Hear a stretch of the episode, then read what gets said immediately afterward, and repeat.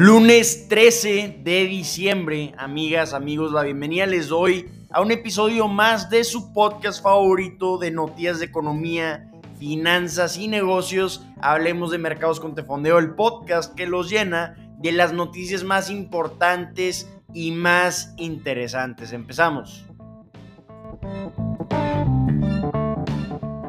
Es increíble ver al Dow Jones al Nasdaq y al SP 500 en niveles de máximo históricos hoy en día. Tenemos al SP 500 en máximo históricos y al Dow y al Nasdaq muy cerquita de llegar a ese nivel de su máximo histórico. El día de hoy tenemos mercados pintaditos de verde, tenemos al Dow Jones subiendo 30 puntos o un 0.1%, al S&P 500 subiendo un 0.2% y al Nasdaq subiendo un 0.34%. Hablando de criptomonedas, tenemos a Bitcoin en las últimas 24 horas cayendo un 2.77%. Se encuentra el precio de Bitcoin por debajo de los 50 mil dólares en 48 mil dólares. Han sido unos días difíciles para el mercado de criptomonedas. Bitcoin en los últimos 30 días ha caído más o menos un 23% en la última semana.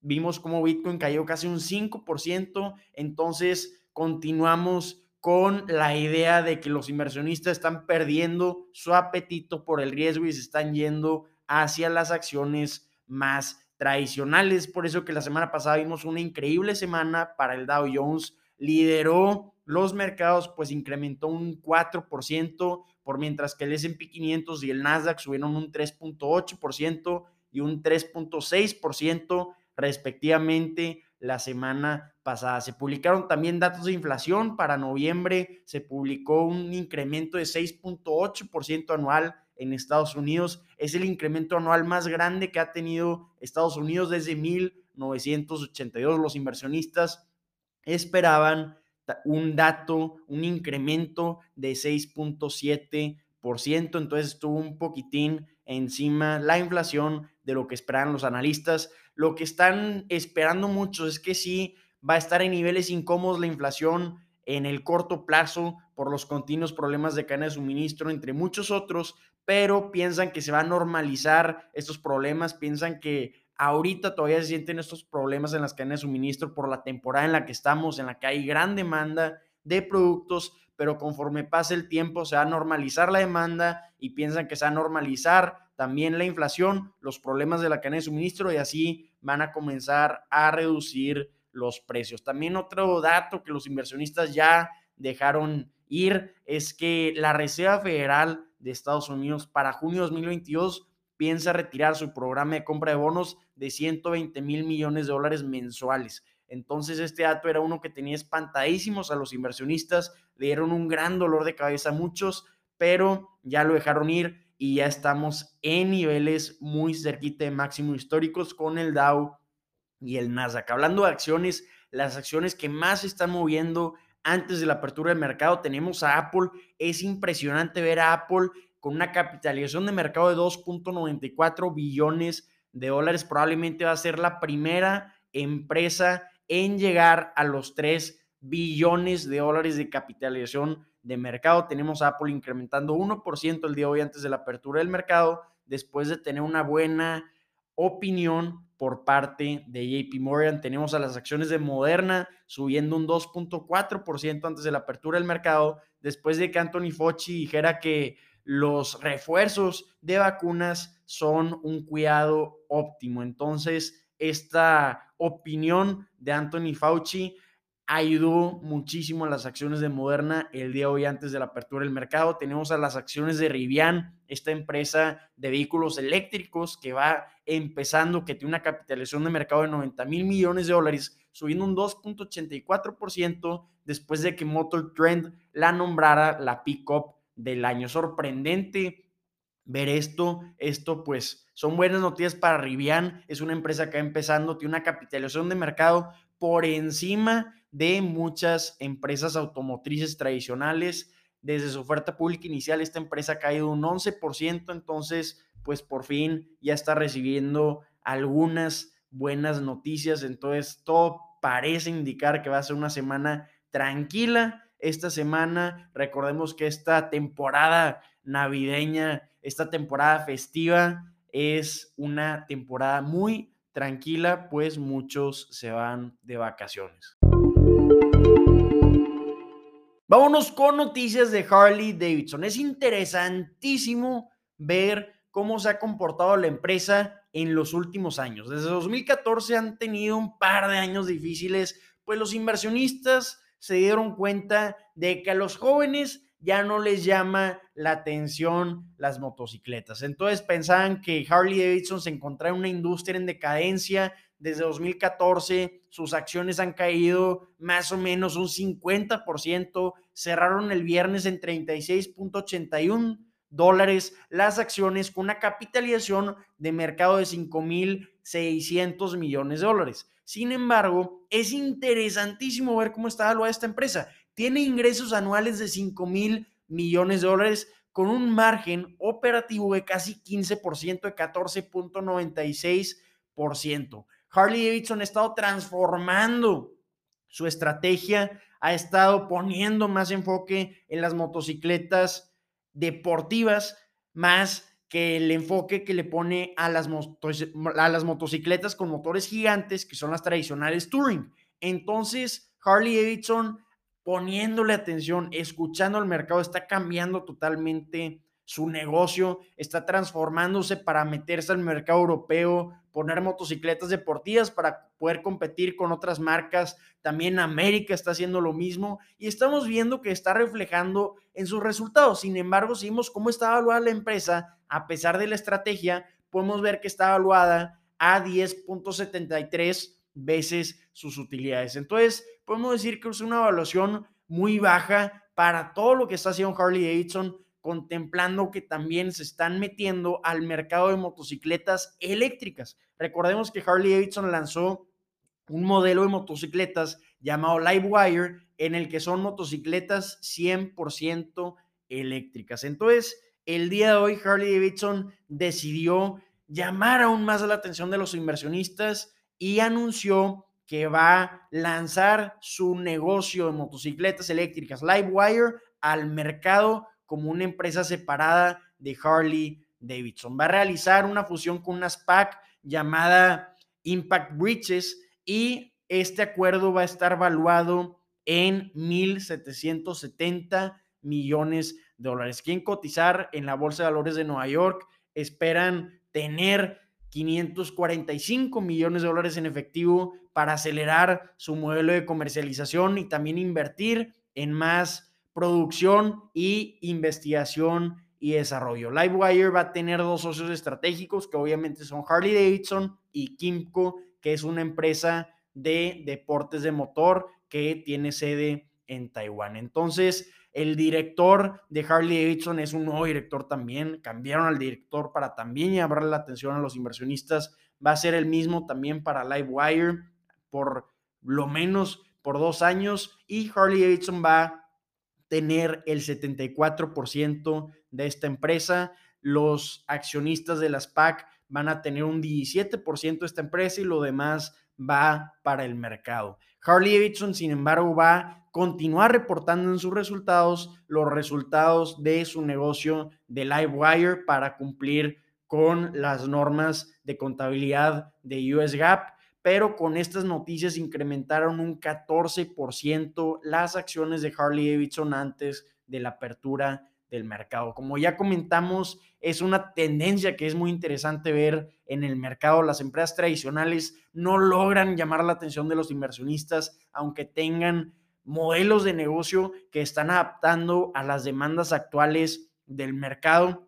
Entonces, por eso estamos viendo que muchas empresas están llevando a cabo decisiones. Están poniendo en una empresa separada todos aquellos activos que le llaman la atención a los inversionistas. En el caso de las empresas energéticas, están poniendo en una empresa todos sus negocios de energía sustentable y en otra empresa, su empresa de siempre, pone los activos tradicionales, que son, en el caso de las empresas de energía, sus activos que utilizan combustibles fósiles. Entonces estamos viendo que Harley Davidson está llevando lo mismo con su negocio, va a mantener en Harley Davidson todos sus activos tradicionales, todas las motocicletas tradicionales, pero en un en una empresa distinta va a poner los activos que le pueden llamar la atención a los inversionistas. Livewire va a ser la primera empresa pública en producir motocicletas eléctricas, entonces interesantísimo y muy buenas noticias para Harley Davidson. No puedo creer de lo que voy a hablar ahorita, pero es fascinante. Tengo que hablar de esto. ¿Qué fue lo que pasó? El jueves se llevó a cabo el relanzamiento de la serie Sex and the City. Esta serie pegó muchísimo en su momento. También lanzaron dos películas y este relanzamiento ahora se llama And Just Like That. Es una nueva serie que, como ya comentado, está en la plataforma de streaming HBO Max. ¿Qué fue lo que sucedió el jueves? En el primer episodio pasó algo que afectó muchísimo a las acciones de Peloton. Se publicó este episodio el jueves y el viernes cayeron las acciones de Peloton un 5.4%. Se vienen spoilers, están advertidos, vamos a platicar de qué fue lo que pasó. En el primer episodio de esta serie, en Just Like That, sale un personaje llamado Mr. Big. Al parecer, Mr. Big aparece en la serie de antes y también en las dos películas. Entonces sale en este primer episodio Mr. Big con una bicicleta estacionaria Peloton. Sale también una instructora con el logo de Peloton que tiene un nombre ficticio en este primer episodio de la serie, pero que también en la vida real es instructora de Peloton. Entonces está entrenando Mr. Big 45 minutos en esta bicicleta estacionaria y después cayó muerto. Entonces esto dio una malísima imagen para la empresa, para la marca y también para la bicicleta estacionaria y los inversionistas castigaron a la empresa con la caída de las acciones de 5.4% del viernes. Rápidamente intentaron defenderse por todos lados en Peloton, incluso dijeron y criticaron el estilo de vida de este personaje ficticio de la serie llamado Mr. Big. Decían que ya un estilo de vida muy extravagante, con muchísimo alcohol, cigarros y también que tiene una pésima dieta, entonces que se encontraba en un grave riesgo de salud, por lo tanto no era culpa de la empresa. Entonces,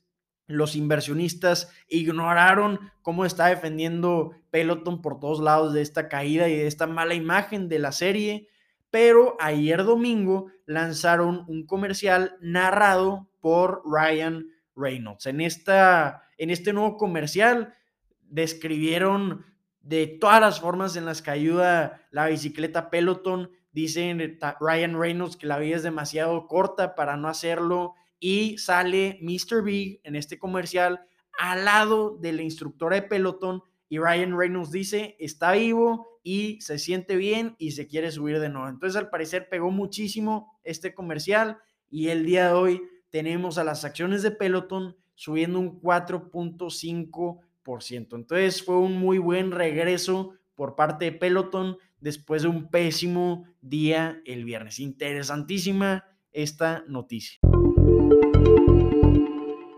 Vámonos con noticias de España. Tenemos noticias interesantísimas de uno de los minoristas más importantes de España y también uno de los más grandes del mundo. Este minorista es llamado Industria y Diseño Textil, como mejor se conoce Inditex tiene muchísimas marcas muy exitosas de vestimenta y conocidas a nivel mundial como Sara. Todos saben qué marca de ropa es Sara, todos conocen las tiendas Sara. Tiene Sara Home, Bershka, Pull&Bear, Massimo Dutti, Oysho, entre muchísimas otras marcas que han hecho a Inditex en el minorista que es el día de hoy. Es impresionante ver la manera en la que han administrado esta empresa durante la pandemia en sus últimos resultados han incrementado un 7% sus ventas por encima no de 2020, sino de 2019. Entonces, esto está provocando que sea la envidia de la industria de vestimenta.